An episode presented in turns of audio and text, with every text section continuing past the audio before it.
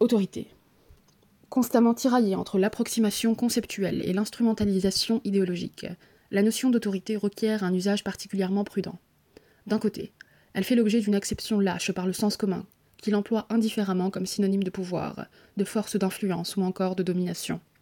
De l'autre, elle est mobilisée par les analyses contradictoires, soutenues dans le cadre des débats sur la crise des valeurs, les diverses solutions, permissives ou réactionnaires, prônées pour remédier aux effets délétères sur le lien de son déclin supposé, dans les sociétés démocratiques l'invoquent toutes. En fait, seul le détour par l'histoire permet une juste évaluation de cette notion complexe et délicate, qui révèle d'une longue tradition de pensée, à la croisée de la philosophie politique et des sciences sociales. À l'origine, la philosophie politique de Platon a apporté une contribution décisive en posant en des termes essentialistes une conception du pouvoir en rupture avec le contractualisme dominant des sophistes, de Protagoras à Lycophron, élève de Gorgias.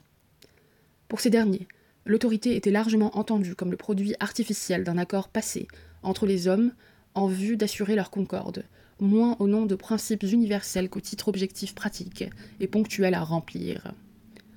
Dans la République, l'autorité est en revanche inscrite dans un ordre supérieur, celui de la raison, logos et des idées, seul à pouvoir garantir la pleine légitimité de son exercice, sans s'exposer aux velléités des volontés particulières et à la tyrannie de l'opinion et des subjectivités. Les conduites des gouvernés se règlent alors sur les normes transcendantes de cet ordre qui, s'accommodant mal du régime démocratique, sera politiquement tenu par la classe des gouvernants, la plus familière des formes intelligibles pures, à savoir celle des rois philosophes. Placés en dehors des vouloirs humains et des arbitraires individuels, ces individualités suprêmes autorisent donc la conversion de la pratique du simple pouvoir en un type d'autorité incontestable dont l'exercice n'exigera ni force brutale, ni violence de la part de ses détenteurs, auxquels on se pliera non pas par contrainte, mais librement, par devoir d'obéissance. Le surcroît de puissance qu'offrent le savoir et l'intellect par rapport au commandement ordinaire dévoile le montage caché dont procède impérativement l'autorité chez Platon. Une légitimité artificielle parée de transcendance pour mieux mettre à l'abri de la contestation ceux qui s'en prévalent. Aristote, dans sa politique, justifie lui aussi, par un argument prépolitique, l'origine de la distinction qu'il opère entre ceux qui commandent et ceux qui sont commandés. Dans cette argumentation, un ordre cosmique dont l'existence est posée implicitement, établi au nom de la nature, physis, des différences entre les êtres et autorise que celle-ci s'institue socialement par une distribution inégale du pouvoir. À côté de cette séparation opposant classiquement la pensée de l'action,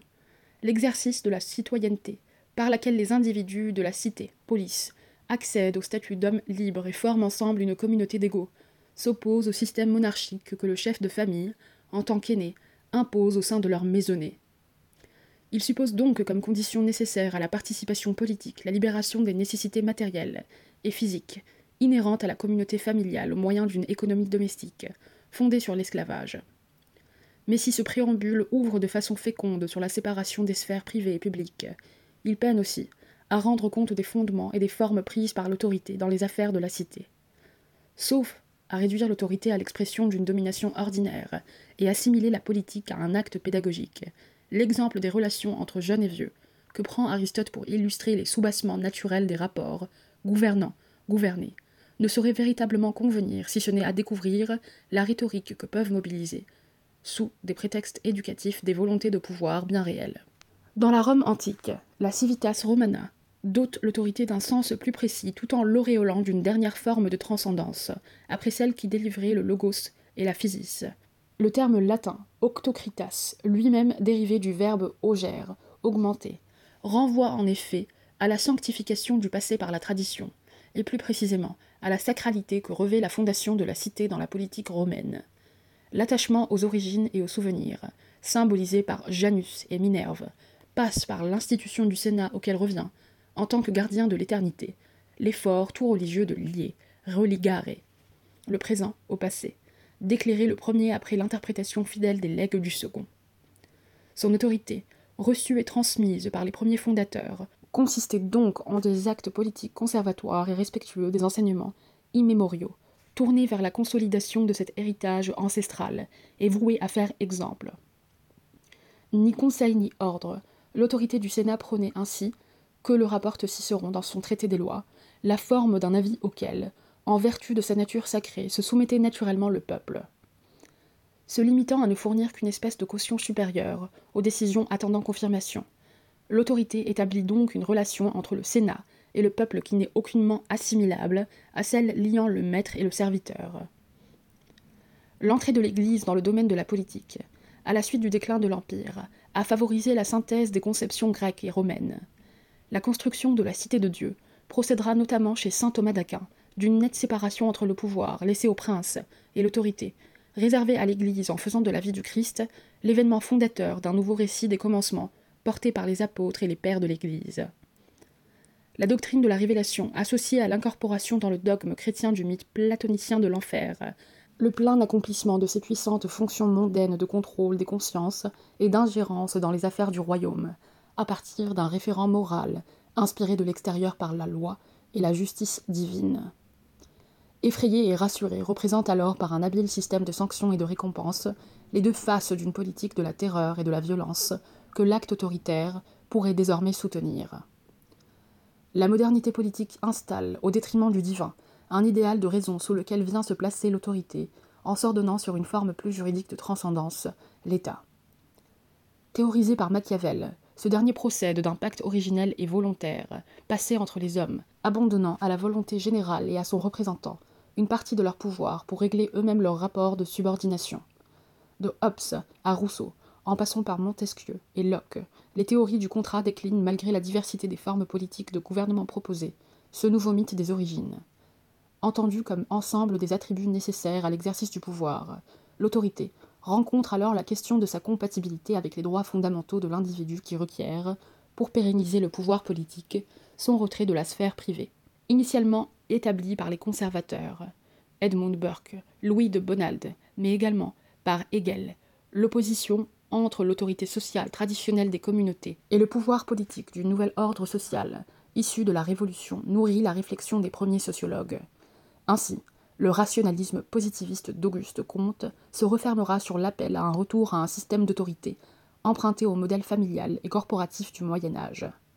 De son côté, Alexis de Tocqueville avertit, malgré l'origine égalitaire et le gain de liberté individuelle, que la démocratie accorde du pouvoir tyrannique qu'elle véhicule, en l'absence de contrepoids et en dépouillant de leur autorité les différentes anciennes institutions intermédiaires.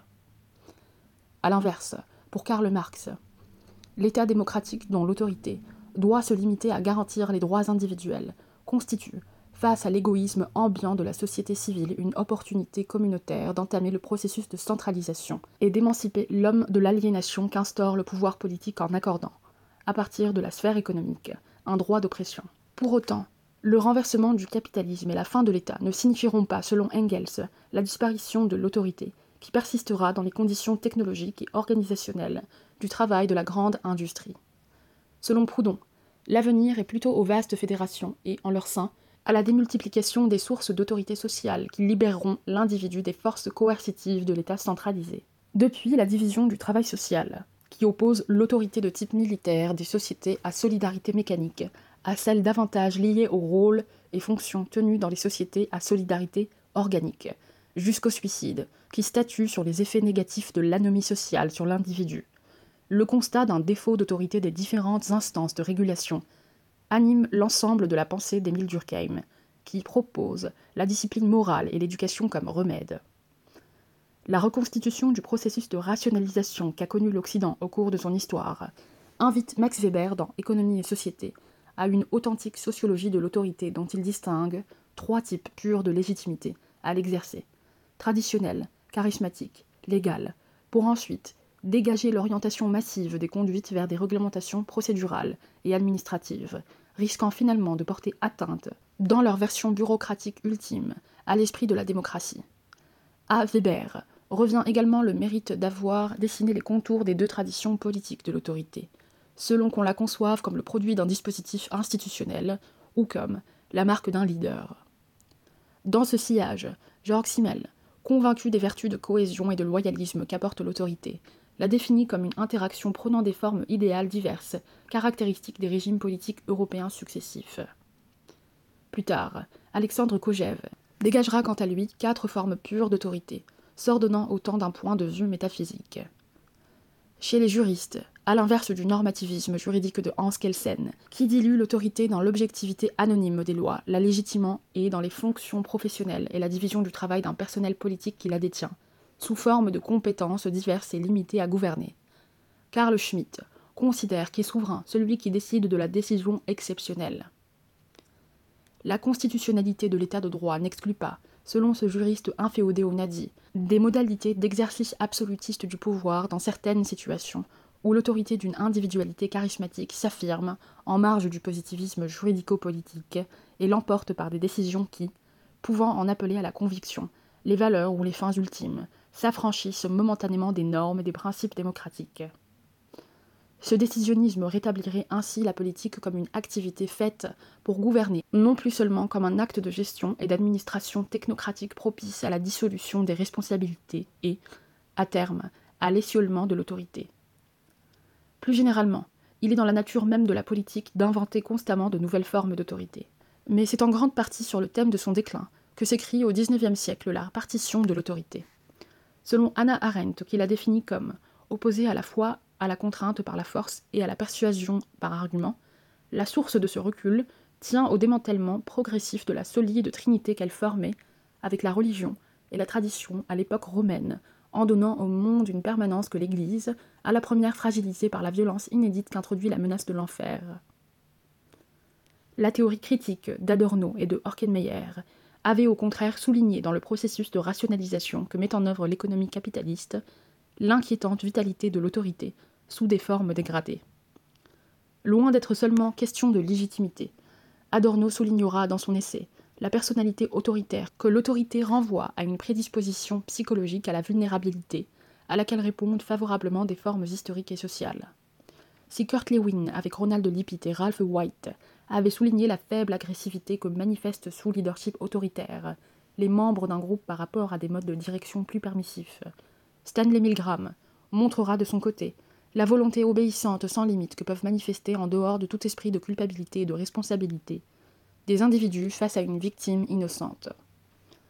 Constat également qu'avait fait à sa manière et avait dénoncé à son heure la Boétie, expliquant cette propension à la suggestion volontaire, pourtant contre nature, par l'effort que requiert la conquête de la liberté et le confort que l'on peut finalement trouver dans l'oppression. Ainsi, l'autorité comme besoin semble-t-elle rester entière, mais face à la montée du sentiment de son illégitimité que son exercice brutal inspire, se substitue à l'autorité commandement, un idéal de coopération démocratique dans lequel la discussion entre des associés rivaux signe des conditions d'acceptabilité de la décision pour tous.